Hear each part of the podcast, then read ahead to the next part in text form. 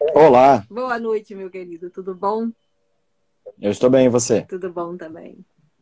Então, eu estava aqui falando, né, mais uma vez, mais uma live aí do Mulheres à Sexta e hoje num, num dia bem especial, que é o dia de votação, né? Você já votou? Sim, sim. Já, já, já. Foi de manhãzinha já. É, né? Ah, é, porque agora é à noite, né? Agora estão tá aí os resultados. Ainda aí deve estar tá todo mundo desesperado para saber se o candidato ganhou, se não ganhou, como é que estão as coisas, né? Sim, sim. E é um dia legal para mim também, que hoje é um dia da, do aniversário da minha mãe, né? Ah, que legal. É, ela, só que ela faleceu, era aniversário minha, ela faleceu em 2004, né? Uhum. Então já faz 16 anos, então é, é um dia bem que a gente lembra bastante dela. É, e, e fica uma, um, um, vazio, né? Marival, fica uma, uma saudade, ah, né? Que a gente fica aí tentando né, melhorar de, de todas as formas possíveis, né? Mas, não, com certeza, a gente sempre se lembra. Exatamente. Mãe é uma coisa que a gente não esquece mesmo, de jeito nenhum, em todos os momentos da vida da gente, a gente lembra e agradece pela vida que nos deu, né? Isso é bem importante. Com certeza. Bem importante. Então, vou fazer a, a abertura oficial agora, porque essa abertura que fica no nosso canal do YouTube. É, estamos aqui com mais um Mulheres à Sexta, hoje com a presença do Marival, que é Marival Antônio Mazio Júnior. Não podia ser mais Isso. italiano, né, Marival? Bastante. italiano com português. e uh, o Marival é professor né, de educação física, é formado aí pela Universidade Federal do Paraná e pós-graduado em treinamento esportivo pela Universidade Estadual de Londrina. Oi, Eugênia e técnico das equipes femininas da Associação Pé Vermelho de Esportes da cidade de Londrina. É presidente da Federação Paranaense de Basquete, com uma vice-presidente, né, uma mulher, a Fabiola, e um vice-presidente. É, você, bom, depois eu vou perguntar como é que isso funciona, mas por enquanto é isso. E é, o Marival é um, aí um nome aí que, que fica é, do la lado a lado com o Fábio Deschamps, como é, uma das federações mais organizadas do país. E hoje nós, a gente vai ter uma conversa né, sobre basquetebol feminino no Paraná.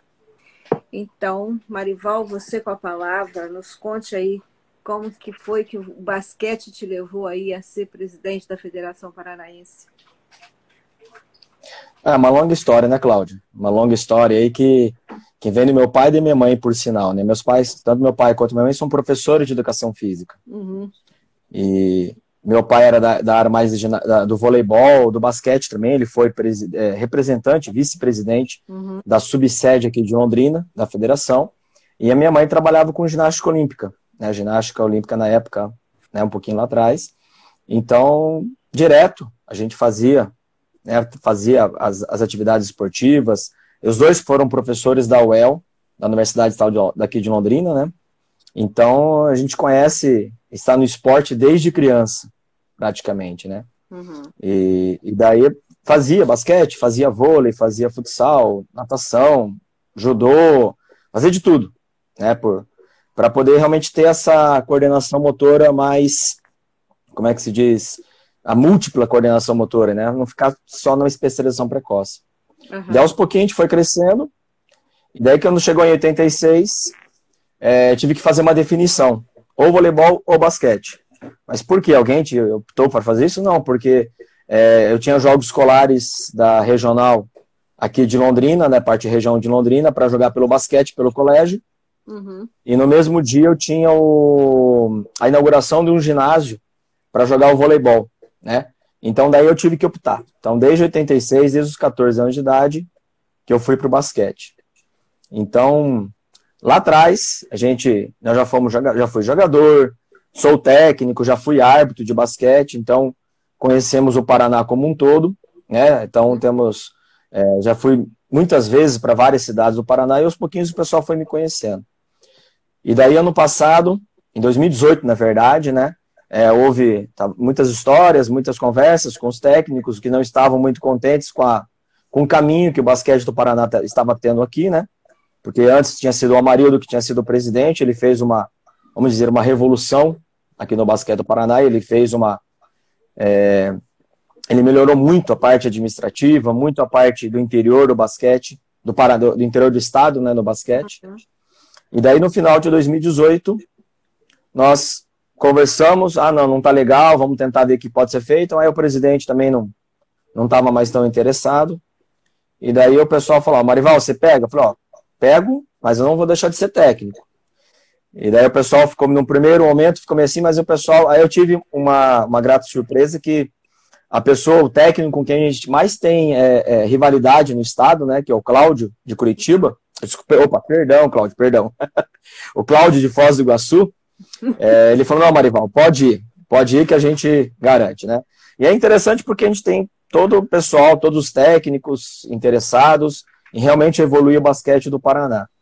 Aí nisso eu chamei a Fabiola, uhum. que é uma, uma técnica do, de Curitiba, muitas vezes o Circo Militar campeã, é, é, também que jogou basquete, e eu chamei ela, ela aceitou ser a, a primeira vice-presidente, uhum. conversamos com o Vinícius, que trabalha, que faz o basquete da cidade de Curitiba também na parte, vamos dizer assim, amadora, né? Uhum.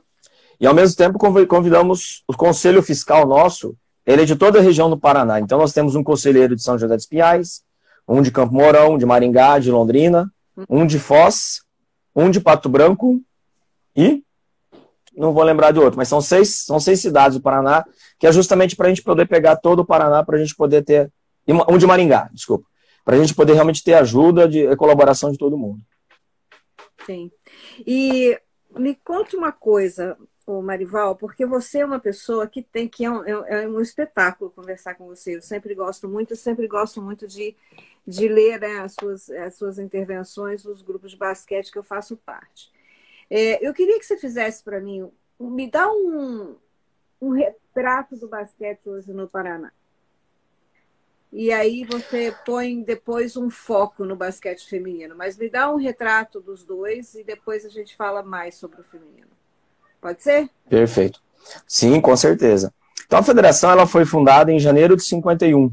Uhum. Então ano que vem, 2021, nós vamos fazer 70 anos de federação.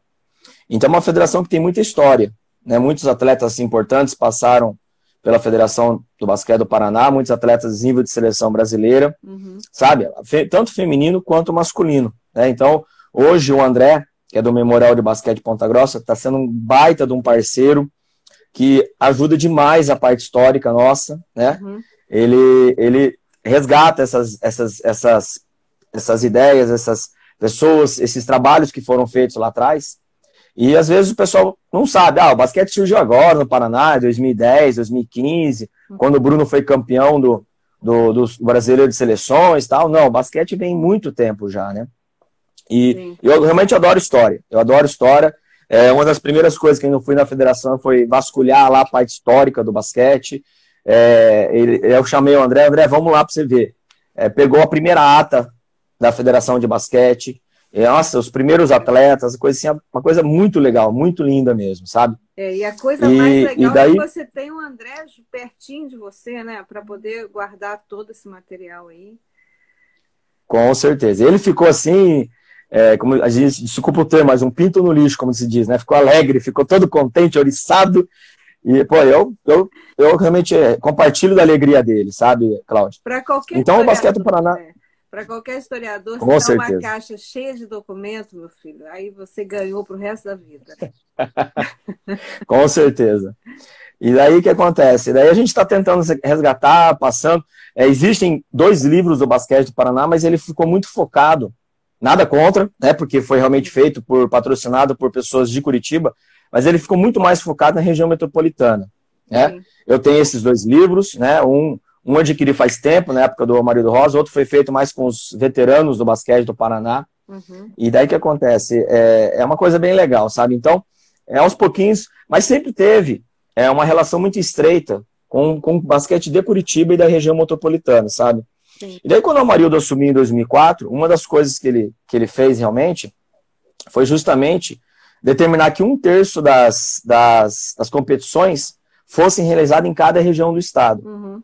Uma, um terço na região norte, um terço na região oeste um terço na região sul. Sim. Isso justamente tentar massificar um pouco mais no Paraná como um todo. Uhum. Então, realmente, a gente sabe que não é fácil, não é, não é fácil a gente ter toda essa, essa gama de informações, né? mas é, a gente tentou manter o que o Marildo conseguiu nesse, nesse sentido, melhorou a parte de, de administração, ele conseguiu vários patrocinadores à época, né? Então ele pegou na época é, uma dívida de 75 mil reais. Ah, 75 no mínimo é muito. Não, se você for falar nível de hoje, milhões, é, nível de CBB, por exemplo, realmente não é muito, mas para um estado do Paraná era muita coisa. E aos pouquinhos ele foi colocando a coisa em ordem e foi ganhando confiança. Eu falo para ele, ele sabe disso, o Amarildo. Eu não votei nele no primeiro momento. Mas depois da, da primeira passagem nele, a gente vai aprendendo, vai conhecendo. É um cara que eu admiro muito, realmente. Né? Uhum. Tem seus erros, como todo mundo tem, não adianta. Né? É, a gente falar que, ah, não, aquele cara é perfeito, aquela moça é perfeita. Não, não existe. Não existe isso, sabe? Então, mas ele escuta. Então ele escutou bastante a gente e tal. E foi um dos, uma das pessoas que quando a gente assumiu a federação, ele realmente falou, não, vamos, vamos embora, vamos fazer porque realmente a gente precisa. Uhum. Então, ele fez uma, uma, uma, coisa bem legal de 2004 até 2016, quando ele ficou, né? E, e ele acabou re, realmente é, reformulando muita coisa. E uma das situações interessantes que ele trouxe foi a seleção de desenvolvimento, uhum. né, tanto masculino quanto feminino. E o que, que é a seleção de desenvolvimento? Então a gente pega é, as várias categorias, né, desde o comecinho lá do sub-13, passa pelo sub-15, passa pelo sub-17, e você faz como se fosse um camp, né, é, aqui no Paraná. Então, são, no carnaval, por exemplo, você passa quatro dias com as meninas de um lado, os meninos do outro, em outra cidade e tal, uhum. é, realmente trabalhando com o basquete. Isso não é importante apenas para os atletas, é importante também para os técnicos, porque ele é aberto. Ah, eu não sou técnico da seleção, eu não sou técnico da seleção. Não tem problema, você pode participar. Você é convidado. Ah, eu não sou técnico da federação. Venha, venha junto, vamos participar, vamos aprender. E quem foi o precursor desse foi o Elias, um professor Elias de Medianeira, uhum. é, é, naquela parte da região oeste do Paraná, eles têm muito contato com o basquete argentino. Né? Então ele trouxe essa ideia e o pessoal abraçou realmente. E essa foi um dos, um dos é, como é que se diz, um dos precursores da, do, do, grande desenvolvimento que o basquetebol do Paraná teve nos últimos tempos. Sim. E hoje tem quantas equipes femininas e quantas masculinas? Você sabe? Se Olha, é, hoje no Paraná nós temos 22 entidades filiadas, uhum. sabe? E realmente, ainda temos um grande número de equipes mais masculinas para participar. Né? É, existem, por exemplo, o Círculo Militar do Paraná. Antes eles tinham os dois, que é em Curitiba, que é um, um baita de uma cidade que tem muita gente participando. Só que é, de um tempo para cá, depois que o, um dos técnicos abriu mão um pouquinho e tal, ele começou a perceber que não estava dando gente tal. Opções deles, políticas, e eles acabaram indo só para o masculino. Né? Então, a gente for, se a gente for pegar em Curitiba mesmo, nós só temos um clube, uma entidade que disputa o, o a federação pelo feminino, que é a Sociedade Italia, sabe? Ah. Isso em todas as categorias praticamente. Então, se a gente for pegar, nós temos todas as categorias, sub 12, 13, a 14, a 15, a 16, a 17 até 18. É, cada, cada ano é uma categoria. É diferente do que era no, no passado, que você sempre dividia em dois, de dois em dois anos. Uhum. Né? Aí chega no 19, no 20, existe uma, às vezes, em um ano, o masculino é um, outro feminino é outro. Tudo depende da conversa com os clubes que a gente tem para a gente saber é, como é que está a situação, né? Sim. Mas é, vamos dizer assim, o feminino tem bem menos equipes que o masculino. Isso é uma coisa que nós estamos tentando aos poucos mudar, sabe? Por mais que tenha incentivo por parte da federação, a gente tenta buscar tal, é, a gente fala que, que nós temos ainda uma, uma barreira muito grande para trabalhar com o feminino. Sim. E você atribui essa barreira para trabalhar com o feminino com a falta de estrutura para as equipes de base ou você acha que, que é apoio da família, que é envolvimento das meninas, enfim, que, ou que falta uma estratégia de busca nas escolas? O que, que você acha que é um pouco de tudo. Vamos começar assim. É, estrutura, talvez não, porque tanto masculino quanto feminino, né, tem a sua estrutura, uhum. não teria tanto problema. Agora, a parte, vamos começar a parte técnica. São poucos técnicos que, que querem trabalhar com o feminino. Uhum. Porque o que acontece? Existem muitas variações, e eu falo isso muito. É uma montanha russa de emoções a gente trabalhar com o feminino.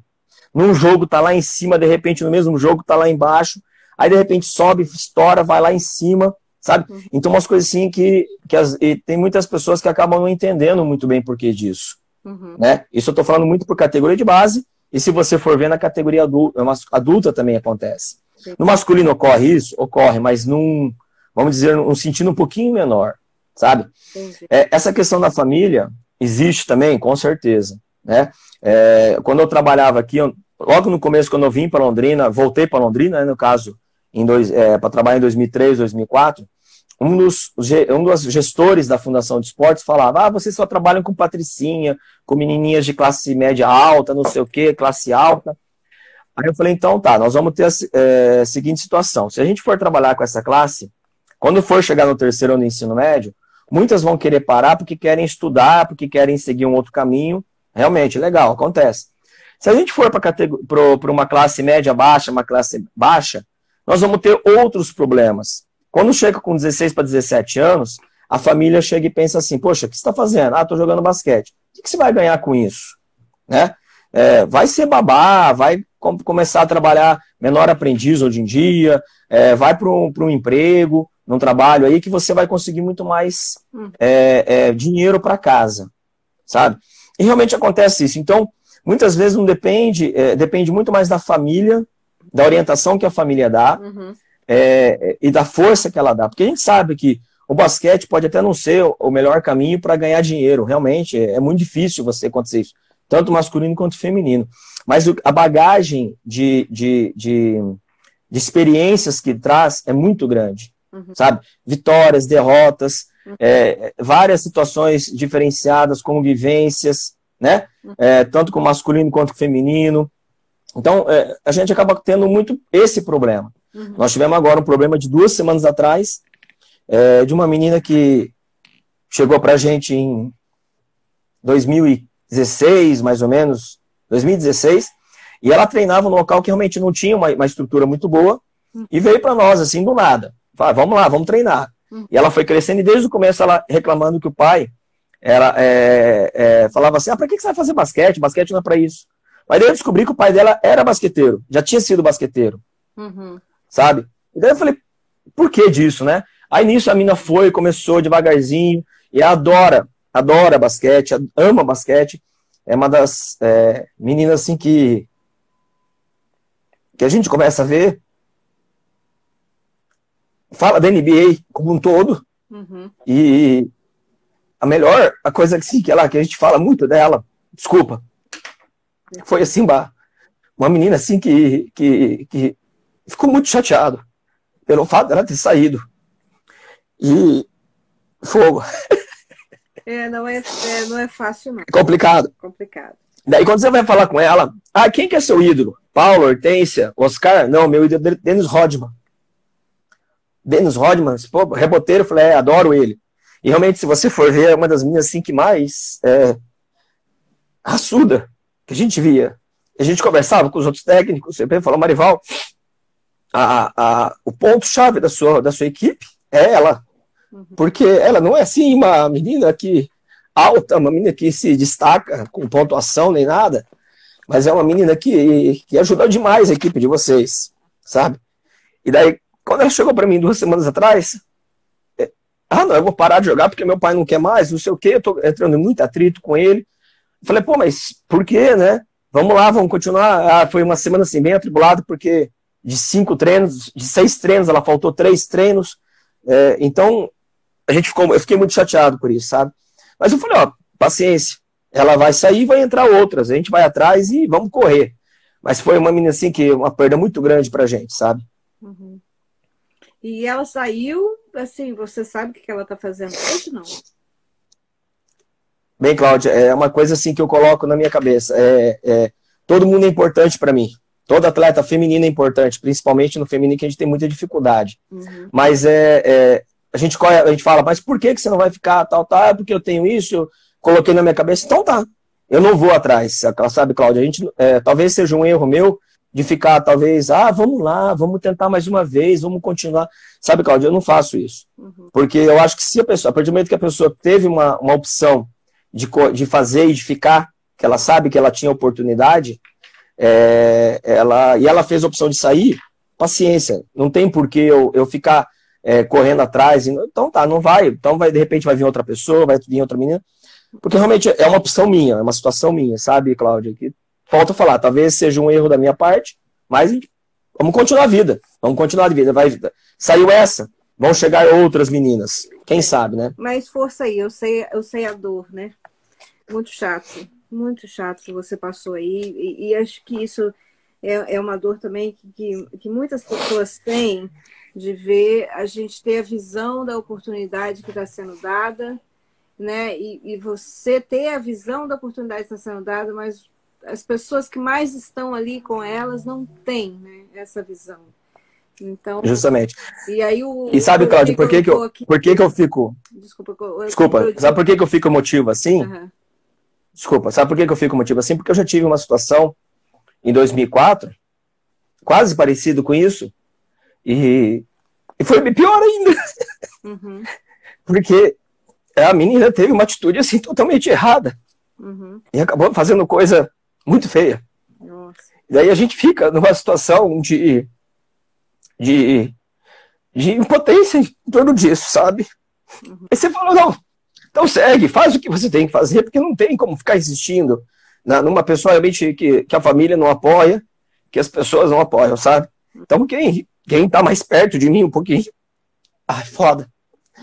É, sabe, das coisas que a gente passou lá atrás e que a gente não quer que seja é, novamente nessa situação, sabe? Desculpa.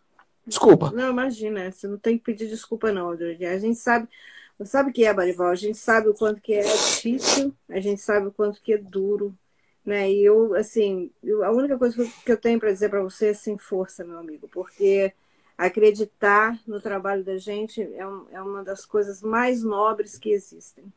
Né? E, e a gente se emocionar com o trabalho da gente mostra o nosso grau de envolvimento. E, e é isso que eu que acredito que diferencia você, diferencia o Fábio, é, os outros dirigentes com quem eu conversei, que é essa entrega, né? 100% aí nesse trabalho. Mas. Obrigado. É... Vamos lá. Parabéns, vamos lá, força aí. Mas Faz parte. Que, Vamos lá. uma coisa que a, que a Heleninha diz, né, que talvez te ajude mais, assim, é que quanto mais você recruta, né, mais opções você tem. E você mesmo falou, virão outras meninas, virão é, outras histórias, outras pessoas. Que história linda Sim. que a gente tem com a Alessandra, por exemplo. Né? Que a Alessandra, Sim. como que ela, que ela que ela abraçou o esporte, como que ela enfrentou todas as dificuldades. Ela foi jogadora da seleção, foi a melhor, uma das melhores jogadoras que a gente teve, né? Extremamente reconhecida, né? Fora do país, extremamente inteligente e que teve problemas, teve coisa, teve com relação à maturidade, etc, né? Mas aí o que, o que a gente diz assim, né? A, o técnico, o professor, ele tem uma visão ele quer o melhor para o seu, seu jogador, o melhor para o seu aluno, o melhor para as pessoas que estão à sua volta. Mas se as pessoas não têm essa visão, né? Paciência, vamos seguir em frente. A gente sofre, a gente chora, a gente fica é, bem, bem chateado com tudo isso, mas isso só reflete mesmo o nosso comprometimento. É, hoje teve uma discussão muito legal naquele Hope Talk e eu quero voltar nessa discussão com você aí, porque as pessoas não sabem. É, foi colocado lá a distribuição né, do, dos dinheiros que saem do Comitê Olímpico Brasileiro para os esportes. Né? E o basquetebol ficou em 21 primeiro lugar. Bom, ponto de discussão aí. Né? O basquete hoje está em 21 primeiro lugar é porque não tem título ou é porque é um esporte que talvez não se invista tanto, ou, na verdade, sim, tem que ter título para ter investimento ou tem que ter investimento para ter título? É, Tostines é fresquinho porque vende mais ou vende mais mais é, é fresquinho, né? É uma briga que quase todas as gestões é, públicas têm, prefeituras, clubes, prefeituras, estado, sabe? É uma coisa assim bem complicada e é difícil. Né? Aqui em Londrina a gente passa por isso. Uhum. Hoje aqui em Londrina o nosso basquete é um dos que, do Juventude, por exemplo, é um dos que mais recebe. Enquanto isso, outras modalidades recebem igual a gente, mas tem outras que recebem bem menos. Mas justamente por isso, por quê? Porque lá atrás, é, o trabalho que nós fizemos, é, a gente conseguiu mostrar para eles que existe um, uma condição melhor, uma, uma, possibilidade melhor de continuidade. Uhum. Agora, é, outros não conseguiram investir. E eu realmente ouvi essa discussão, né? É, se realmente está é, tá tendo um pouco investimento, então será que não seria melhor ter um investimento maior para poder é, equilibrar as ações? Uhum. É uma opção válida. É, ah, não, mas aqui você já teve a oportunidade lá atrás e você não mostrou. Então agora você tem que ter menos dinheiro, você vai ter que começar lá de trás para você poder engatinhar, para você conseguir de novo. Uhum. É outra opção. Porque tanto uma quanto a outra você vai ter desgaste, você vai ter discussões, você vai ter críticas, né? E eu falo isso como é, que realmente é complicado é, essa situação, sabe? Não adianta a gente colocar, ah, não, tá certo isso. Não, não tem como, né? Tá, é, tem essa, essa possibilidade aí de, de ter esse, esse dinheiro. Então, inclusive, é, eu é, quando saiu na, na, na, na no, no site, saiu por ordem alfabética. Aquela relação lá, eu que mandei, eu que fiz. Eu tive a condição de poder pegar todas elas, separar numa planilha Excel, coisa simples, né? Uhum. Separar uma planilha Excel e colocar do mais que recebe mais até o que recebe menos. Uhum. Sabe, Cláudia? Por quê? Porque justamente é uma discussão que a gente tem que ter. Né? Por que chegou a isso? E a Alessandra foi bem feliz nisso. É, está nesse patamar por causa dos resultados do feminino que teve uhum, uhum, né? Uhum. nos últimos tempos. Não por causa do resultado do masculino. Uhum. Mas se você for ver anteriormente, é, o investimento era bem maior no masculino. Sabe? Sim. Hoje mesmo, a gente sabe que. Mesmo com as meninas tendo mais título que os meninos, não é? Justamente, justamente. Então, então na, e não é só nossa, por... na nossa brincadeirinha do Tostines, não é quem tem mais títulos que tem mais investimento. Não é? Justamente. Sim. E é, e é, e é isso que acontece. Aqui em Londrina, por exemplo, o masculino tem um pouco menos de investimento que o feminino na categoria juventude. Uhum. Já no adulto é o contrário, o masculino tem bem mais investimento do que o feminino. Por que isso, Marival? Uh, porque realmente a gente não correu atrás, a gente acha que nós não estamos ainda é, preparados para um trabalho mais é, um pouco mais formalizado. É, competência do Bruno, que hoje está no Cerrado, que ele foi atrás, que ele batalhou para conseguir estar onde ele está hoje, uhum. né? Mas agora nós vamos tentar fazer no feminino também aqui. A gente está aos pouquinhos, estamos tentando é, é, acertar essa parte aqui em Londrina, sabe? Sim. Mas a nível de Brasil, eu não tenho, com relação a isso, realmente, a atual gestão da CBB, o Fontinelli coloca, e ele realmente tem razão, Marcelo Pará, o Gui Peixoto, isso eles estão tentando fazer, realmente tentando dar esse equilíbrio. E a gente sabe que não é fácil, porque tem muita pressão dos clubes, muita pressão de outras pessoas que, que são envolvidas, que realmente não querem o trabalho com o feminino. Porque acham que o feminino não dá visibilidade, que acham que o feminino não dá um retorno de patrocínio, que acham. Tem N situações. E a gente não pode olhar desse lado. A gente tem que olhar de outro lado, com outra, com outra visão com relação ao feminino.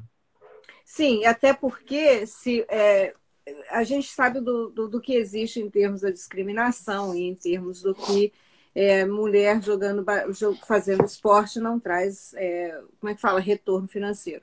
Mas, por exemplo, é, eu estava conversando hoje, logo depois da discussão, assim, né, essa coisa do investimento no feminino, investimento no masculino, e no Brasil essa coisa que a gente espera que o governo vá colocar o dinheiro ali, que vai fazer acontecer, e um órgão centralizador que distribui, e aí tem dinheiro para todo mundo, e etc. Isso não existe nos, nos, em outros países há muitos anos. Né? E não existe porque Sim. as empresas viram e, e, e, as pessoas que têm dinheiro viram uma, uma possibilidade de investimento muito grande em esporte. Né? Então a gente não tem um clube que é dono né, do, do, dos times, a gente tem pessoas que são donas dos times e fazem milhões com isso, e quando o time não não está tá respondendo mais aquele que vende o time para outra pessoa e renova a casa, muda técnico, muda jogador, enfim.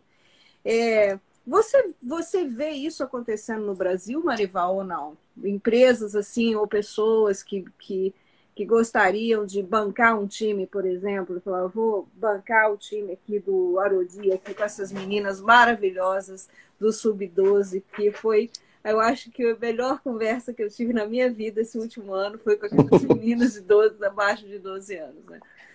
Mas é, Você vê isso acontecendo ou não? Você acha que é uma realidade? É muito difícil. Distante? É muito difícil. Realmente é uma realidade vai ser muito distante. É, normalmente a gente depende muito do, do patrocínio, do patrocínio, né? A gente depende muito dos parceiros que nos apoiam. Até um pouco atrás aqui eu não estou conseguindo ler muito, né? Uhum. Aí o pessoal até falou assim, ah, tem que fazer um trabalho com as famílias. Isso. E realmente a gente tenta fazer um trabalho com as famílias. Uhum. Ó, nós temos parceria com fisioterapeuta, temos parceria com, com restaurante, e nós temos parceria, por exemplo, com uma clínica de ginecologista. Né? Uhum. Então, muitas meninas, é a primeira vez que vai no ginecologista, foi com, a, foi com o grupo, foi com, a, com o nosso parceiro, que é o Fábio de Biporã, que é um amigão do Arodi, inclusive, uhum. né?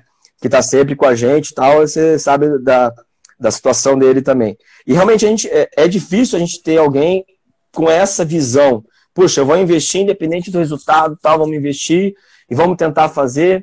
É muito complicado, porque muitas vezes quer um retorno rápido. Uhum. E muitas vezes o retorno não é em, financeiro, mas sim um retorno é, é, na, própria, na própria condição das meninas. Uhum. A gente vê hoje um, dos melhores projetos do Brasil é o projeto do Bradesco. Né? A gente pena muito para muitas vezes ir lá jogar contra eles. Por quê? Porque é uma coisa assim é, absurda a, a, a, condição deles é, de, de, de estrutura. Um fisioterapeuta, a parte do nutricionista, a parte psicológica, a parte da escola é uma coisa assim que, que beira assim uma, muito legal. Uhum. Se nós conseguíssemos com que, a, que o Bradesco, por exemplo, tivesse lá, em vez de ter um polo apenas, mas tivessem de repente cinco, seis polos espalhados pelo Brasil, o retorno ia ser magnífico, magnífico, sabe? Mas infelizmente, talvez por uma estrutura, uma, uma condição que eles acham que é melhor, eles ficam em São Paulo. Né? Ah, não, não quer ser o Bradesco. De repente tem uma outra empresa lá uma outra que não tem nada a ver com banco, uma outra situação, ah, eu quero investir em tal lugar. Ah, vamos investir. Mas se tivesse, de repente, descentralizando um pouquinho mais, ia ser uma coisa muito legal. Por quê? É, não é uma crítica e todo mundo sabe disso, porque antes São Paulo era um trabalho muito forte de base. E eles tinham um trabalho muito forte. Uhum. Atualmente, é, e traziam meninos de fora, com certeza, mas atualmente é, eles estão levando os meninos de fora muito mais cedo do que o normal. Antes, uhum. com 16, 17 anos, ia para São Paulo. Hoje, tem menina, eles estão chamando menina de 13, 14 anos. Ano passado, teve uma menina que se destacou e houve um interesse para ir com 12 anos para lá. Uhum. Sabe? E daí nisso a gente começa também ter, é, colocar essa situação para eles, né? É. Por que será que está acontecendo isso? É o trabalho? Né? É, o, é, é, é a é federação? É, é, outras situações mais. A gente tem uma parceria informal com o pessoal de Palmital, interior de São Paulo. Uhum. Então, muitas vezes, hoje eu tenho três atletas que vieram de lá, né? Três meninas assim que é, formam a, a, espinha dorsal da nossa equipe, né? E as meninas são gente fina, são gente boa, e, e às vezes a gente vai jogar com eles também, desde 2013, 2014, que a gente tem uma parceria lá. Uhum. E quando a gente vê outras cidades mais próximas de lá, que o basquete não está bem desenvolvido. A gente sabe que poderia ser melhor desenvolvido. Qual o motivo? Não sei. Se é, é questão da parte técnica, essa parte motivacional, se é a parte das próprias meninas. A gente precisaria realmente ter uma, uma um, vamos dizer assim, um raio-x um pouquinho mais é, é, detalhado dessa situação, sabe? Uhum. É, isso é uma iniciativa da CBB, né? De ter esse raio-x aí dos projetos de base, de ver os projetos de formação que, tão, que, que existem no, no, no, no país inteiro. Né? Eu acho que a partir do momento que você tem um mapeamento, né, e isso é uma coisa que eu pedi ao Fábio em off, mas eu vou pedir para você em público, né, que você mas que você tivesse também um mapeamento do Paraná, entendeu? Quantas equipes, quantas equipes de base, aí as 12, sub-12, 13, 14, 15, até 18, porque isso é uma coisa interessante, porque mesmo que as meninas saibam, saiam, você tem um, um controle, né? Você, você sabe mais ou menos com qual esse número enorme aí que você está trabalhando e se precisa aumentar, porque às vezes você precisa ter 5 mil meninas para ter um time de Sim. Não é? Bem, aí, Cláudia, é uma coisa que você está falando para mim agora em novembro, o que eu já tinha feito lá em março, no começo da pandemia. Ah, porque nós então. temos aqui no, no Paraná ah, então. 309, 399 municípios. É. São 399 municípios no Paraná. E muitos deles disputam, não disputam federação. Né? Se a gente for pegar 399, só 22 entidades, é um número pouquíssimo. Mas se a gente for pegar jogos escolares, jogos da juventude, jogos abertos, jogos universitários, tudo isso aí, é, é, a gente tem um, um, mapeamento melhor. E eu pedi ajuda, eu pedi apoio da Secretaria de Esportes do Paraná. Sim. Não é, é Secretaria, é da Secretaria de Educação e Esportes, né? Uhum. E eles realmente fizeram essa ponte. Eu enviei, no primeiro momento, um questionário para que as cidades, os secretários de esportes respondessem. É, num primeiro momento, 25 só responderam. Uhum. Aí eu tive que dar uma, uma chamada. Falei, pessoal, vamos tentar melhorar isso aí. Aí teve mais 40 que responderam. Mas foram 65 respostas num, num universo de 400 municípios. Ou seja, menos de 25%. Aí tinha que ter um patrocínio, né? Falar assim, todo mundo que responder recebe uniforme. Olha que espetáculo. Ótimo, seria maravilhoso. Uniforme, uma bola, tá? Aí nós temos algumas iniciativas bem legais da cidade, por exemplo, de Mercedes, no Paraná, uhum. que a gente descobriu que ela colocou lá a tabela de basquete, secretário de esporte junto com a prefeitura, é, colocou lá, não estou fazendo nenhuma propaganda, já acabou, já, né? Quem votou, já votou. Olha lá, o Mazinho, vereador, está né? entrando aí, ó. Aproveita aí. Ah, então. É, e aí, ó, aí que acontece? A Cíntia Calixto está mandando parabéns pelo seu trabalho. A, a Suzy também, que entrou aí, está dando parabéns pelo seu trabalho. Esse povo é todo lá do Nordeste, que está te ouvindo aí, entendeu? E, e são então. pessoas que estão acompanhando as lives aí já há um tempo. E, e tem algumas sugestões, assim, mas eu vou te dar no final aqui. Mas muito obrigado, Cíntia. Obrigado, Silvia, por estarem, por, por, uh, Susan, por estarem aí com a gente. E essa iniciativa que a prefeitura, que a prefeita fez lá junto ao secretário de esporte foi legal. Acho que muita gente viu, porque realmente viralizou, né? Ela colocou uma bola de basquete na, na estrutura da tabela hum. e fala: a bola tá aqui. Se você quiser jogar, você joga. Acabou, devolve. E o pessoal ficou meio estranho, achou meio assim absurdo. É, em dois meses, três meses, eles tiveram que trocar três, quatro vezes a bola pelo desgaste da bola, mas ninguém tirou a bola do lugar, ninguém, sabe? E é uma, uma, uma, atividade assim bem legal, é uma cidadezinha pequena do interior do Paraná, e também existem, assim como elas, existe uma cidade do interior do Paraná chamada Pérola do Oeste. Uhum. Pérola do Oeste, uma cidadezinha que, a primeira vez que eu fui foi em 2017, 2018. Uhum. Tem 6.500 habitantes.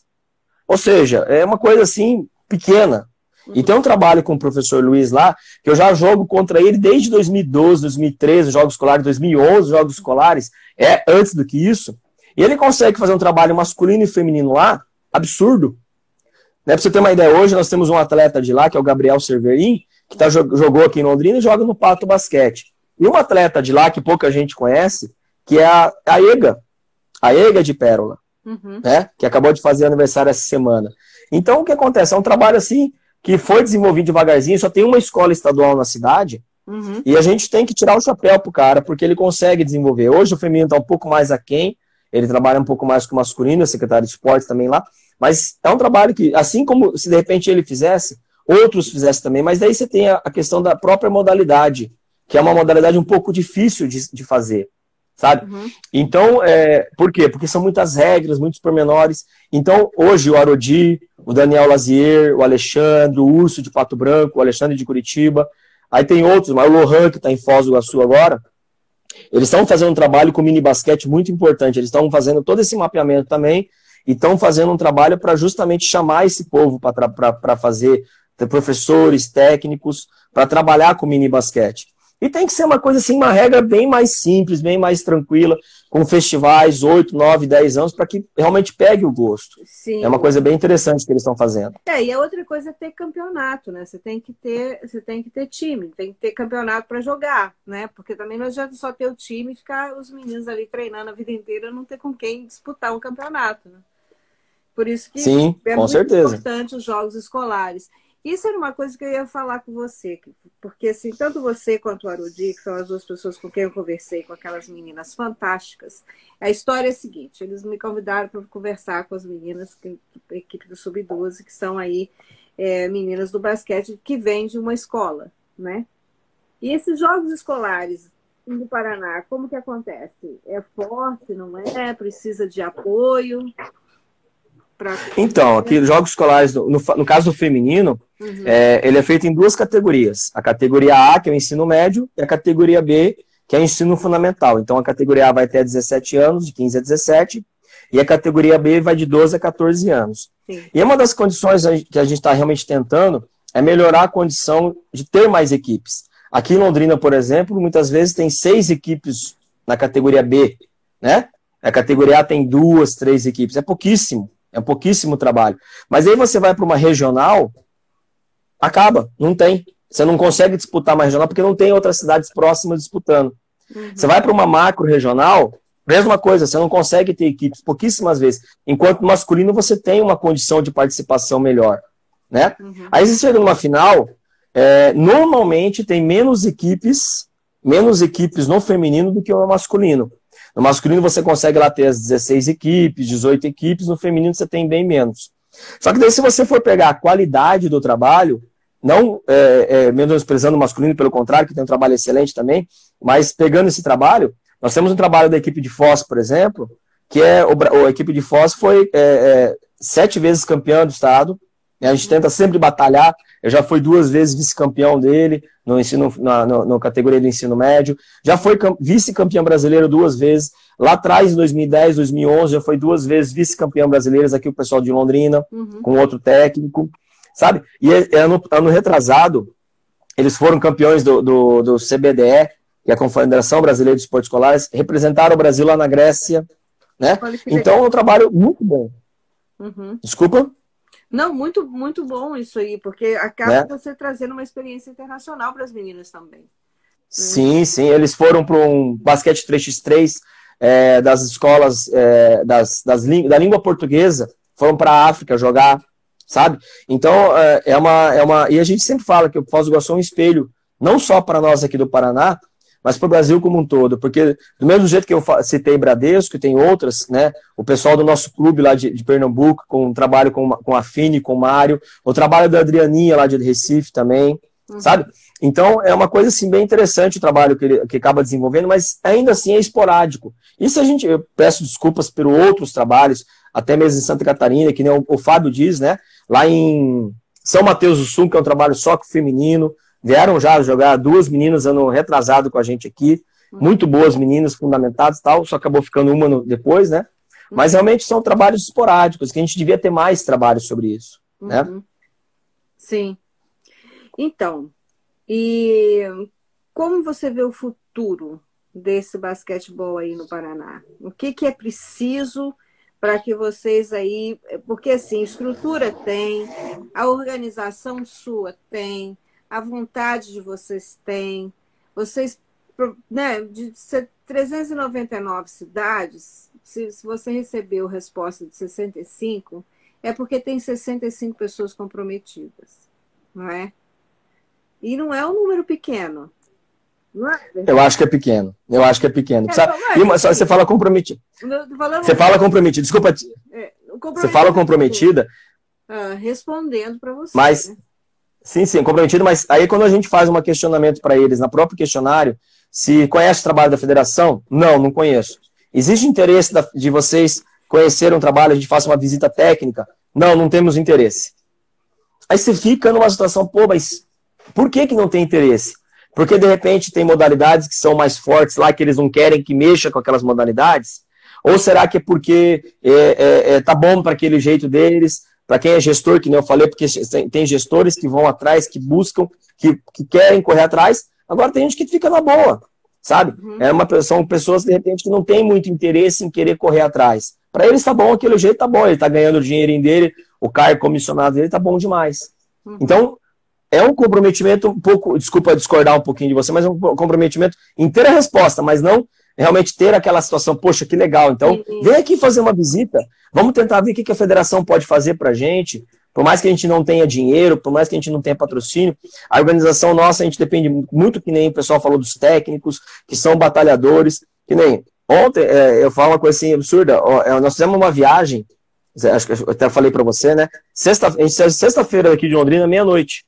Fizemos uma viagem de sete horas, jogamos em Foz do Iguaçu, e, era, e voltamos em seguida mais 7 horas. Então, em 24 horas, nós passamos 14 horas no micro-ônibus. Uhum. E dentro disso tudo, um jogo né, do feminino, para que as meninas possam, pra, as meninas adultas, né, jogar lá. Aí você fala, pô, é biruta. E, e são, realmente são poucas pessoas que se é, é, dedicam a isso. Não querendo. O Cláudio faz a mesma coisa aqui, outras pessoas fazem, o pessoal de Maringá também faz, Ponta Grossa, São José dos Pinhais, mas é, é, é, um, é um pouquinho diferente, sabe? A gente tenta melhorar essa situação, mas é um pouquinho diferente. Sim. É, eu vou, vou, vou aproveitar, vou fazer um comentário do, do que você acabou de responder agora, Marival, mas eu também vou falar uma coisa, porque o Willi está dizendo é, uma, uma coisa que todo mundo conversa, né? Tínhamos que mudar a estrutura da migração do ensino médio para a universidade e a universidade encampar esse esporte, aí a gente não teria este problema da menina ou do menino é, sair, parar de jogar porque ele, né? Porque vai estudar. Acontece que, assim, eu não estou livrando a cara do Marival e nem dos dirigentes, nem de ninguém, não. Mas é que o Brasil não tem esse histórico, né, de ter um esporte universitário em que você ofereça aí bolsa escolar e faça. Isso é uma coisa que vem é, é, é, é, histórico, né? A nossa universidade não tem essa, essa, essa cultura. Essa cultura é uma cultura americana, que é uma cultura que foi herdada dos ingleses, né? De trazer do, do, do atleticismo como formação do caráter. É, isso vinha das escolas que preparavam para entrar na universidade, e essas escolas tinham o esporte na formação do caráter e entrava na universidade, e aí você tinha é, é, as rivalidades entre a universidade, entendeu? Então você tinha um esporte ali também como um formador intelectual também dessas, desses trâmites acadêmicos, né? Os meninos é, tinham rivalidade, então, mas também tinha rivalidade acadêmica. Mas a gente não tem essa tradição. Mas, porém, nada nesse mundo é imutável. Não é, claro. Nada é imutável. Mas a gente já teve um esporte forte, né? Esportes, estou falando esportes que não são populares como o futebol. Né? No futebol ninguém para de jogar porque vai estudar. Entendeu? Por quê? Porque tem um pagamento, não é? Você tem um pagamento do atleta e o atleta recebe então ele não tem que parar de, jogar para poder estudar. Aqui nos Estados Unidos, para você jogar profissionalmente, você tem que ter universidade. Então, quer dizer, né, aqui dificilmente um atleta para de jogar porque ele só é draftado depois que ele está nos jogos nas escolas universitárias. A NBA é diferente. Muitos atletas saem para ir para a NBA, você sai para ganhar um milhão, dois milhões por ano. Entendeu? Então é uma coisa muito diferente do nosso. Do é, nosso vamos falar, tem, tem algumas, alguns fatores aí. Os jogos universitários, para muita gente, é, muita, é muito local para festa, para farra. Claro que eu não estou, eu estou generalizando, mas eu sei que muitas pessoas, muitos atletas, muitos técnicos tentam trabalhar justamente para mudar essa visão sabe?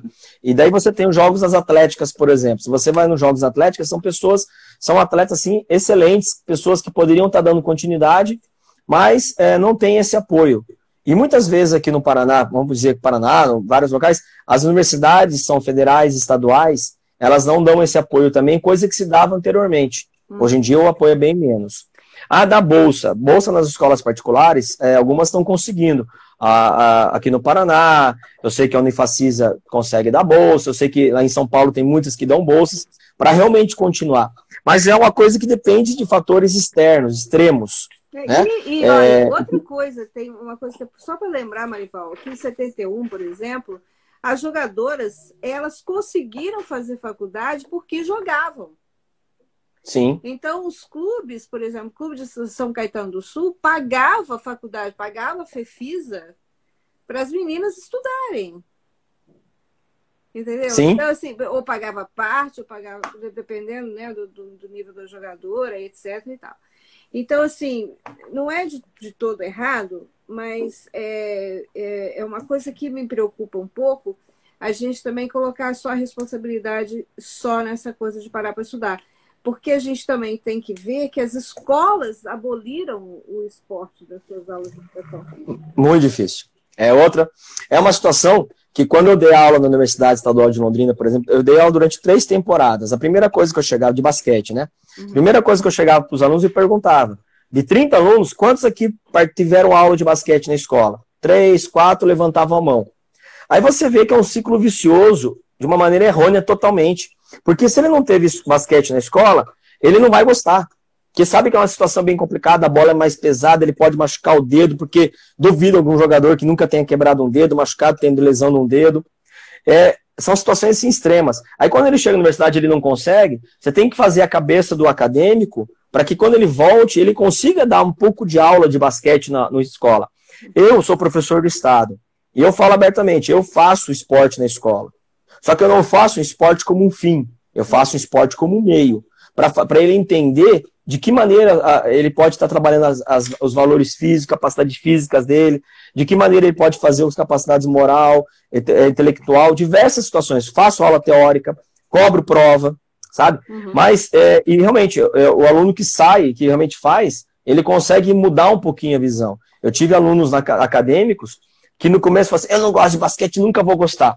Faz o seguinte, então vamos fazer uma aula comigo. Eu não quero que você jogue basquete. Você não é meu objetivo aqui na, na universidade, nem na educação física escolar. É, eu quero que você aprenda um pouquinho. Chegou no final de seis meses, que antes. É, é, e vem outra situação, uma crítica totalmente à universidade. Antes você fazia um ano de, de, de esporte coletivo uhum. e depois você fazia aprofundamento mais um ano. Hoje, você só tem, em quatro bimestres, você vai fazer dois meses e, e olhe lá a modalidade. Mudou totalmente a visão. E é uma coisa absurda. Por quê? Porque os, os, os, os professores que estão lá dentro é, realmente demonizaram o esporte de uma maneira assim absurda. Uhum. Né? E eu falo para os meus alunos, você, você pode ser o melhor atleta. Eu, tenho, eu tive, ano, ano, ano retrasado, eu tive, eu pedi na escola para que os alunos, os alunos do colégio que fossem fazer basquete, estudassem de manhã, para que elas pudessem ficar realmente juntos, porque elas pudessem treinar à tarde. Ah, mas vai ficar 15 meninos do basquete na, mesma sala? Eu falei, cara, se vocês tiverem algum problema com elas de ordem, é, é, de bagunça, de qualquer coisa que seja, vocês vêm falar comigo que eu vou cobrar delas eu não tive um problema. Uhum. Pelo contrário, eram as melhores alunas, eram os alunos que mais elevaram o nível do colégio, da, daquela sala, uhum. sabe? Só que, infelizmente, chegou em 2019 das 15, só quatro continuaram, cinco continuaram em 2020. Sabe? Então, acaba perdendo um pouquinho. Então, realmente, é um ciclo vicioso que a gente tem que mudar. A gente tem que mudar através do quê? Através de cursos dos professores, do Estado, do município, fazer com que eles entendam que dá para se fazer basquete sem ter uma cesta, dá para se fazer basquete sem ter uma bola, é, de couro que custa 300 reais. Você pode trabalhar de diversas maneiras. E a gente tem condição de fazer isso sim. Entendi. E como que você vê esse futuro aí? Vamos lá. Se tivesse na mão todo o poder do mundo, como que você faria? Não, a gente tem muita condição de poder cobrar do, do, das pessoas que estão lá em cima uma melhor atuação aqui embaixo. Né? Uhum. E é isso que a gente está tentando fazer pela federação. Vamos dizer assim, é, a gente não tem um poder total, mas a gente tem uma, uma, uma grande uma, uma grande quantidade de professores que compactuam da mesma, da mesma ideia que eu. Eu, Cláudio Lohan, Arodi, e vários outros aqui, que a gente foi, o Douglas, a gente for pegar, tem vários outros que compactuam da mesma ideia. E se a gente for devagarzinho pensando nessa situação, a gente vai começar a ter mais pessoas envolvidas nisso. Né? É, é, é, e realmente tem que descentralizar algumas situações que a gente sabe que pode acontecer pelo basquete. Até o pessoal colocou aqui, ah, não temos ídolos hoje, Paulo e Hortência eram antigamente. Sim, concordo. Então, depende de nós, cons conseguimos, por exemplo, que uma, uma, uma Tainá Paixão, é, que fez um trabalho magnífico com a, com a menininha, que a menininha tinha uma camiseta que é, é um fator, a CBB fez um grande trabalho com ela, fazer com que ela seja também isso. Será que ela também tem uma condição de pressão em cima dela com relação a isso? Uhum. Né? Outras meninas mais, sub-14 foi campeã sul-americana ano passado. Né? Uhum. Tem meninas lá com um potencial tremendo Marcela, Thaisa, Carol, a filha do Léo Figueiró, que é Manuela, se eu não me engano, tem um potencial tremendo. A gente não pode deixar morrer esse potencial. Nós temos que dar continuidade a esse serviço.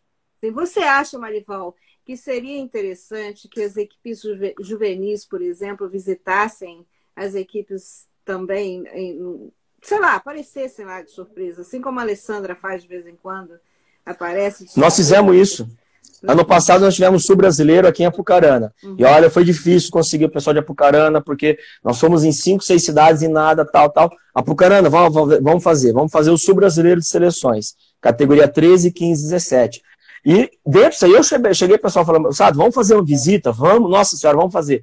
E nós somos em duas escolas e um centro, é, um centro de esportes, lá em Apucarana. Nossa senhora, a criançada adorou. As meninas, então, se sentiram assim, superstars. Por quê? Porque tinha um autógrafo, era uma menina de seleção brasileira, tinha a Michelle, tinha a Thaisa, tinha a Daniele, tinha outras que estavam participando lá, que elas se sentiram importantes. Uhum. Isso é muito bom para elas.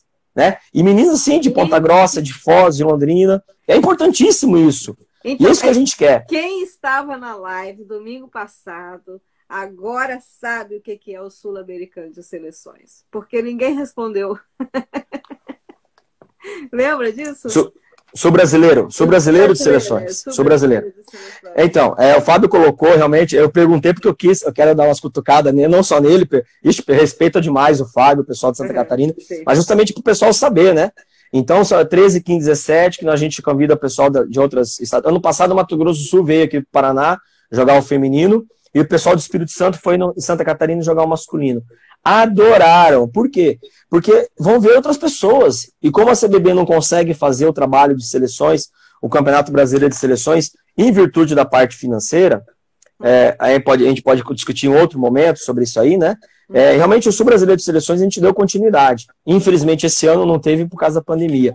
Mas foi assim, é muito legal, é muito gostoso você ver a, a, a alegria da menina estampada. Hoje a gente está aqui com 48 anos, por falar nisso, no seu fly está lá 46, eu tenho 48. 48. Não tem problema nenhum.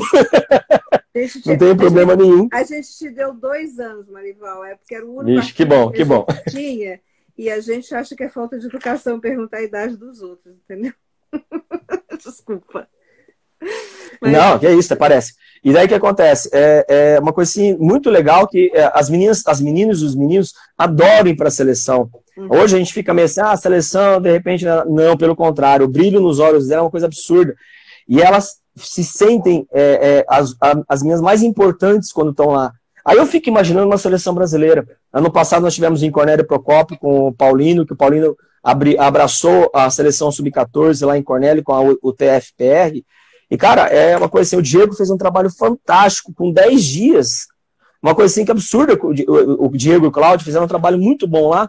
E as minhas foram campeãs sul-americanas. Ninguém esperava, ninguém esperava. Sabe? Mas a gente precisa realmente fazer campos, fazer um trabalho de desenvolvimento no Brasil como um todo. Uhum. Né? O que a gente faz aqui no Paraná, a gente poderia estar trabalhando para o Brasil como um todo.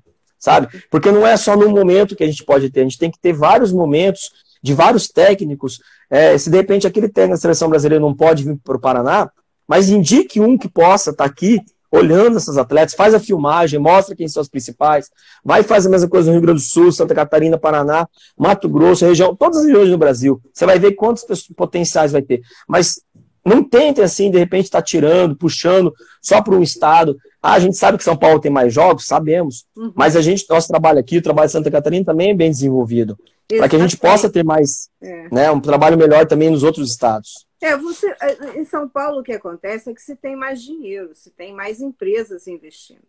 Né? Então, Sim. estivessem nos campeonatos, porque, na verdade, sai muito mais barato do que ter uma propaganda. Né? Sai bem mais barato ter o nome nos, nos uniformes do que você veicular uma propaganda pelo mesmo tempo de um jogo. Né? E esse jogo está no YouTube, esse jogo está no Instagram, esse jogo está na, na, na, televisão, esse jogo vai estar tá no jornal. Quer dizer, o seu, o nome da sua companhia vai estar tá em todo, todo lugar, né? Sim. Que é um, um, programa de marketing maravilhoso e por um preço muito pequeno. Mas isso Sim. ainda, como você diz, as pessoas querem um, um resultado aí é, mais rápido que não vai acontecer da noite para o dia. Se tiver um pouco de uma das coisas né? Então, uma das coisas que a gente conseguiu esse ano, sabe, Cláudia? É, a gente conseguiu a, a, a, é, passar num, num projeto Pro Esporte da, do Secretaria de Estado do Paraná, de Educação e Esportes. Uhum. Então, nós conseguimos, uma, é, uma, o projeto foi aprovado, né? Agradecemos demais a Fabíola, todos os técnicos do Paraná que ajudaram, 150 mil reais para trabalhar com as seleções do Paraná. É 149.500. Uhum. E então, aí e tivemos a grata surpresa semana passada, a Copel, que é a Companhia de Energia Elétrica aqui do Paraná, que vai estar bancando todo o projeto nosso em 2021. Então, nós vamos conseguir fazer um trabalho bem melhor do que já tinha sido feito, sabe? Sim. Nós vamos trabalhar, tudo aquilo que eu falei agora há pouco para você, de fazer um trabalho de desenvolvimento, nós vamos conseguir fazer tanto no masculino quanto no feminino, sabe, Cláudia? É, uma das coisas que a gente estava conversando com algumas pessoas, presidentes, ah, o que, que você faria tal? Ah, eu faria isso, fazia, vamos fazer isso, vamos fazer aquilo. Aí a pessoa vira e fala assim: ah, mas você não colocou nada no feminino aí. Eu falei, claro que não. Porque tudo que a gente vai fazer no masculino é o objetivo fazer o mesmo no feminino. Nós temos que ter. É, não é porque o, o masculino tem bastante equipes que a gente vai deixar ele de lado. Não, pelo contrário. Nós temos que ter mais gente ainda trabalhando no masculino e muito mais gente trabalhando no feminino.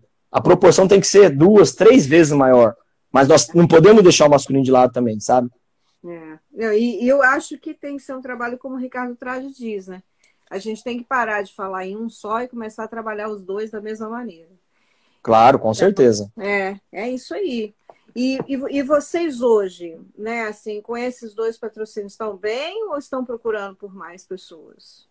Não, é patrocínio hoje da, da federação, nós só temos um, que é, que é a Spalding né? Hum. Nós não temos mais patrocínios. Antes nós tínhamos a Coca-Cola, tinha a Unimed, tinha outros aqui que o Marildo, infelizmente, uh, uh, não, acabou não, não, dando continuidade, né? Uhum. É, agora nós estamos só com a Spaldi e esse é só para seleções de desenvolvimento. Então agora nós vamos tentar buscar outras situações e outros locais para a gente conseguir mais patrocínios para desenvolvimento do basquetebol no Paraná, sabe? Tá. Muito bom, Marivaldo, muito bom.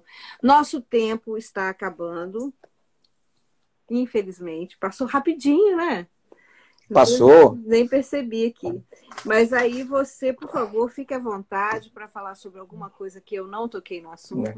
Oh. Isso aqui você não tocou no assunto. Isso aqui você sabe que eu tenho. Você tem, você tem um dos, dos poucos né, que, foi, que foram é. distribuídos. Não me pergunte como é que eu adquiri, que realmente não me lembro. Tentei me lembrar, falei, putz, como é que eu fui? Comprei, não lembro. Eu não lembro. Melhor, Aqui, ó. melhor você não falar.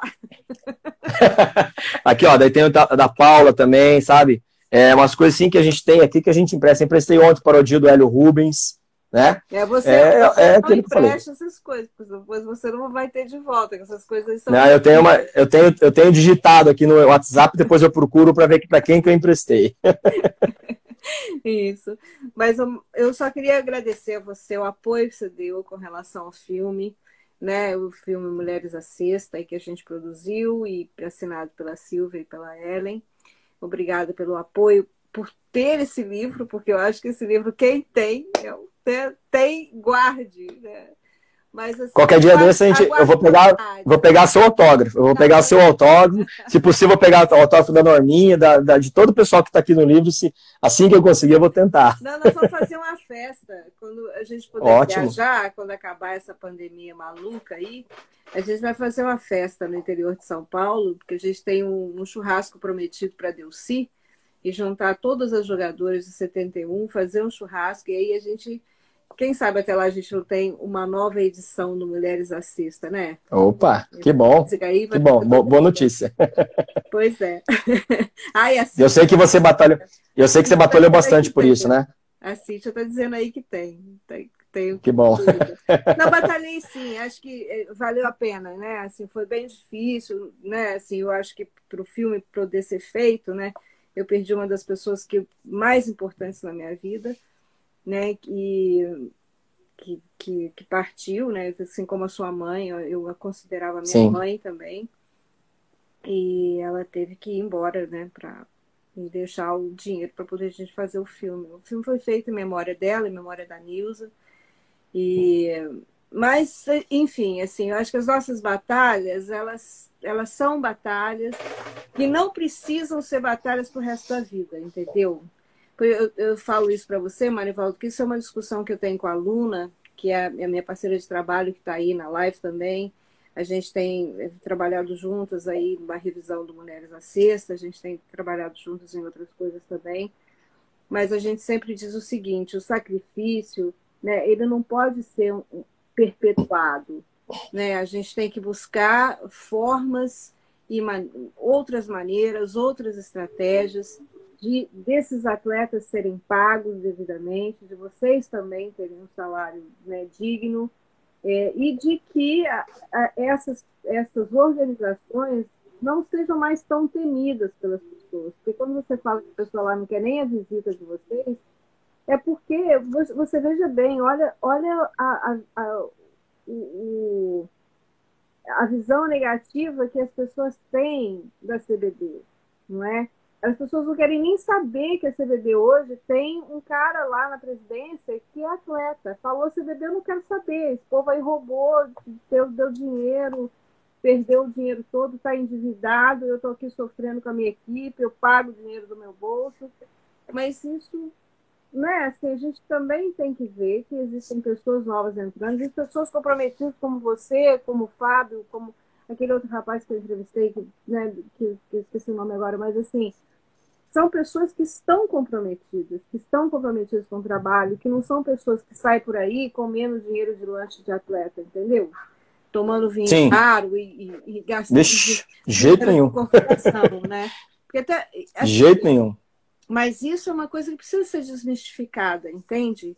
E eu Sim. acho que as pessoas também é, têm que dar uma chance é, para os dirigentes novos, né? Existem pessoas Sim. com boas, boas intenções. A Adriana está com uma excelente intenção. Não tem dinheiro nenhum. Sim. Né? Quem está ajudando, está ajudando de voluntário para dar esse curso para os formadores aí. Mas aí já entra um grupo falando formador, que formador, quem são essas pessoas, entendeu?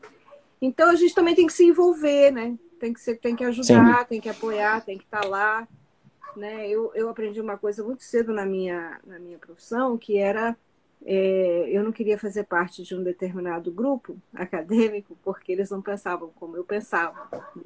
E o meu professor falou comigo, falou, olha, enquanto vocês pensarem assim, o pensamento de vocês não tem voz, porque vocês não estão lá, Sim. vocês não querem participar, vocês não querem mudar, então continua do mesmo jeito, né? Justamente. Então, é uma coisa bem interessante que você falou. Agradeço demais o Alemão, o Luiz Paulo, que é o pai da Duda, da Carioca tal. É, é, realmente é uma coisa bem interessante que você falou, que a gente está agora, nós estamos vários presidentes de federações, e tem muita gente boa, muita gente que quer tentar fazer alguma coisa, que são justamente os novos. É claro que tem gente mais velha que quer fazer também, sabe? É, é, mas tem muita gente nova que, por mais que você fale assim, ah, porque o cara é presidente da federação, não quer nada com nada, a gente está tentando mudar isso. Eu acho que é, as pessoas se sentem assim, às vezes no começo se sentiu meio assim, o que, que o presidente da Federação de Basquete está fazendo no Paraná, fazendo aqui numa live, está fazendo uma reunião de Zoom. Eu sou técnico também. Eu quero aprender. É. E eu sei que, que tem muita coisa a agradecer e muita coisa a aprender com o pessoal, sabe? Uhum. E vamos devagarzinho, a gente vai conversando sobre essas situações também. Exatamente. Eu só quero parabenizar você por tamanha paixão pelo basquete por ser um técnico e professor de basquete feminino, né, de ter abraçado essa causa aí, mesmo com esses altos e baixos, essa montanha russa, não é fácil. Bernardinho, que é técnico do vôlei, ele fala uma coisa que é muito legal, né? Quando eu entendi que mulher tinha menstruação, foi que eu comecei a ganhar jogo. não é? E isso é uma das coisas que a gente diz aqui, que é, é um universo completamente diferente. O universo feminino é muito diferente do masculino. E por mais que a gente, né, a gente tenha tantas discussões aí sobre identidade de gênero e etc., por isso que é identidade de gênero, entendeu? Então a gente tem só que, que agradecer a você, ao Arodi, a todos esses caras aí que estão trabalhando firmemente para divulgar esse basquete feminino e trabalhar. E sem pensar em visibilidade, sem nada, mas trabalhar para que isso tudo. Claro. Eu agradeço muito. Eu que agradeço. Hum. Eu que agradeço, Cláudio. Realmente, o, o, trabalho que você fez foi fantástico, junto com as suas, suas amigas também. Eu parabenizo todo o pessoal do basquete aqui do Paraná que está me ajudando. É, e aquele negócio, em nenhum momento eu quero me perpetuar. Ah, Marival não quer mais, ótimo. Marival fez uma coisa lá que não deu ótimo, então coloca outra pessoa, mas que tem esse, essa vontade também que eu tô tendo, sabe? Porque se for para colocar para poder regredir, realmente a gente não vai querer. Né? E eu agradeço demais o Coxinha, que é o Daniel, a Daniele, é, o, André, todo o pessoal do Fomento Paraná, o Marcelo Pastre, o China, são pessoas do Paraná todo que estão conseguindo fazer com que o basquetebol do Paraná esteja um pouquinho melhor. Não só no masculino, mas inclusive no feminino eu vi o Chico aqui agora também. 3x3, Chico, a gente vai tentar também. Mas se preocupa não que devagarzinho a gente vai conseguindo. Não vai ser de uma hora para outra. A gente sabe que tem muita resistência, sabe, Chico? O Fábio também deu um exemplo muito, muito triste semana passada lá do catarinense, mas é, é, o que acontece. Tem muita gente que é contra o basquete 3x3 e que a gente não, não pode. Nós temos que ter muita gente melhor para isso. Exatamente, a gente também tem que abrir a cabeça, né? as coisas estão mudando, claro. o mundo está mudando. E essa pandemia aí só veio mostrar para a gente que as mudanças são necessárias e a gente também tem que, tem que, tem que adaptar e tem que andar para frente, ficar reclamando, não. Mas com certeza, com certeza. Muito, muito, muito, Marival, o seu tempo. Agradeço a todas as pessoas que estão aqui hoje, né? Que, que ficam aí mandando esses recadinhos, bate palminha, manda beijinho, fala que a gente está arrasando. Nós arrasamos, Marival, hoje. O nosso, nosso de coração aqui só explodiu. Então eu tenho que Desculpa pelo desabafo, desculpa pelo desabafo, que às vezes a gente é tão durão assim em momentos, mas o pessoal que me conhece sabe muito bem que, que as coisas acontecem e não tem como esconder daí, né? Mas eu te disse, Marival, isso aí só te mostra o seu, seu compromisso, né, o seu comprometimento com, com essa causa mesmo, com o esporte. Uhum. E, e mostra o tanto que você se importa. E essa é a palavra, se importar. Porque você Tranquilo. ser técnico e ser professor, você pode ser. Você tem seu salário no final do mês, você faz as suas coisas aqui e ali. Agora, se importar, se envolver, se engajar na causa, brigar, fazer aí, trabalhar, viajar meia-noite às sete da manhã para levar um filho para jogar, olha, não é qualquer pessoa, né? Então, só parabéns mesmo. Obrigada. Obrigada a Cíntia, obrigada a Suzy por estar aí, obrigada a Luna, minha parceira de trabalho. Amanhã a gente tem mais duas horas de trabalho, todas umas segundas e quartas são os nossos dias aí de discussão. E obrigada a todo Ótimo. mundo que eu não conheço, que está aí com a gente que ficou com a gente até agora, né? Mulheres à Sexta tem semana que vem a Ana Cardoso com, com é, basquete feminino em cadeira de roda. É uma menina brasileira que está representando, quer dizer, nos representando não, né? Mas ela é técnica na, na Colômbia e vai ser uma conversa muito interessante. Muito interessante, porque basquete feminino e cadeira de roda na Colômbia, me parece que eles são vice-campeões mundiais. Não tenho certeza. Não, é muito legal. Ela vai contar muito legal. toda essa história no domingo que vem, não é? E falamos aí pela semana, Marival. Muito obrigada. Ai, uma coisa que vocês não sabem sobre Marival. Vocês podem entrar em contato com ele. Ele tem a maior lista de basquete, de filmes de basquete que eu conheço na vida. Ele é super conhecedor dos filmes aí. Mas muito obrigado. Filme, li, filme, livro, eh, documentário, a gente tenta fazer aqui, buscar um pouquinho para o que a gente gosta mesmo, tá? Tá bom. Então tá, uma boa semana. Um beijão bem grande, Cláudio. Prazer conhecê-la, prazer ter conversado com você. Obrigado, pessoal. Vamos com tudo, basquetebol e basquetebol feminino aí, vamos crescendo. Isso aí. Então, uma boa noite, uma boa semana para todo mundo. Boa noite.